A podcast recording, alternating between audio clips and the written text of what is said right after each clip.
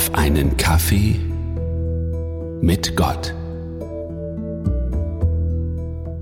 Knifflig. Wirklich knifflig. Ich stand in dieser Woche vor einer Entscheidung. Normalerweise fällt es mir leicht, Entscheidungen zu treffen, auch wenn nicht alle Informationen vorliegen. Aber in diesem konkreten Fall habe ich mich wirklich schwer getan. Das Ergebnis meiner Entscheidung hatte auf alle Fälle Auswirkungen sowohl auf Geld wie auch auf meine zeitlichen Ressourcen. Und dieses Mal war ich mir echt nicht sicher. Kennst du das auch? Du bist dabei, eine Entscheidung zu treffen mit einer enormen Tragweite.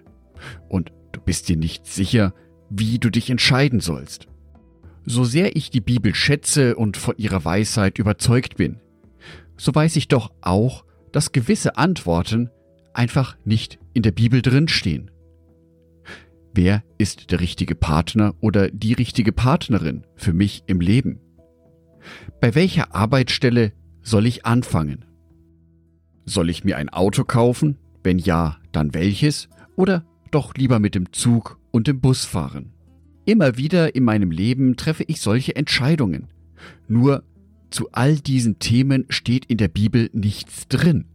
Da steht nichts über Autos oder Jobs. Da stehen nur recht allgemeine Plätze drin. Klar, wichtige Sachen, aber eben keine konkrete Bedienungsanleitung für mein Leben. Wäre das nicht schön? Es wäre doch so einfach, wenn du, lieber Gott, dich uns so zeigen würdest, wie du dich damals Mose gezeigt hast. 2. Mose Kapitel 3 Vers 2 Da erschien ihm der Engel des Herrn in eine Feuerflamme, die aus einem Dornbusch schlug. Mose sah, dass der Busch zwar in Flammen stand, aber nicht verbrannte. Das ist so ein tolles Wunder von Gott. Das ist so ein eindeutiges Zeichen, dass Gott jetzt spricht durch seinen Engel. Warum fangen bei mir die Blumenkästen auf dem Balkon nicht einfach an zu brennen? Oder der Fernseher? Oder der Herd? Irgendwas? Ein Zeichen, das ich einfach nicht übersehen kann.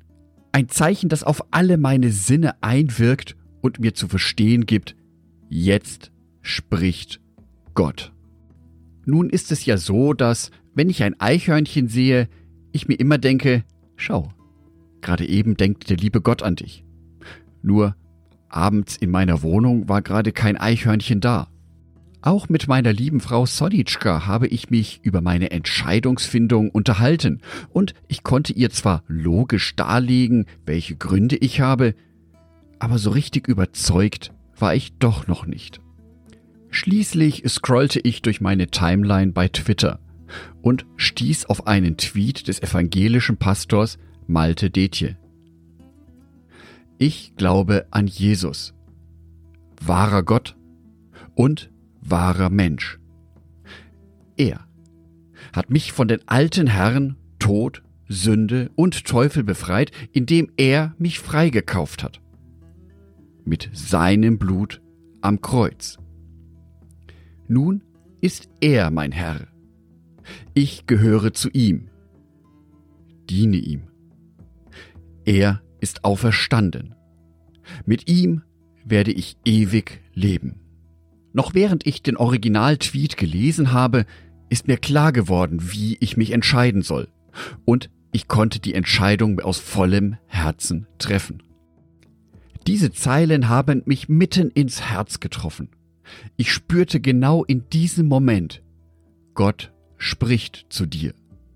Inhaltlich logisch betrachtet haben diese Zeilen nichts mit der eigentlichen Entscheidung von mir zu tun. Da geht es um ein ganz anderes Thema. Dennoch erfüllten die Worte dieses Tweets den folgenden Bibelvers mit Leben für mich.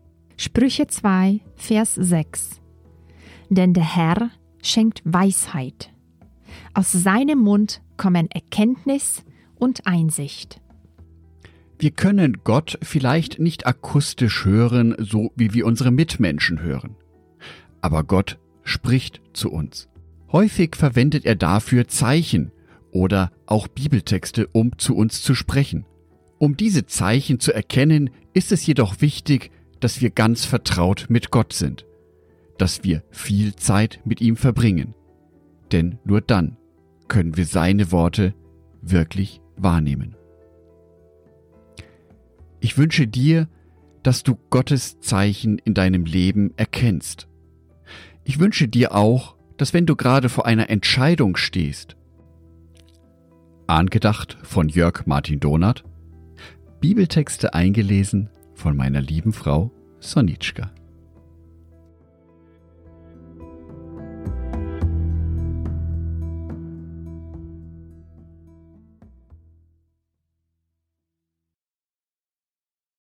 Ein herzliches Dankeschön an alle meine Patreons, die es mir ermöglichen, weiterhin den Podcast auf einen Kaffee mit Gott zu produzieren.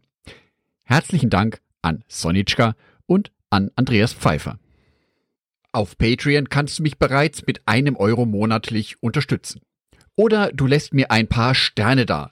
Das sagt dem Algorithmus nämlich, dass dies ein guter Podcast ist und wird so mehr Menschen angezeigt. Vielen Dank schon vorab.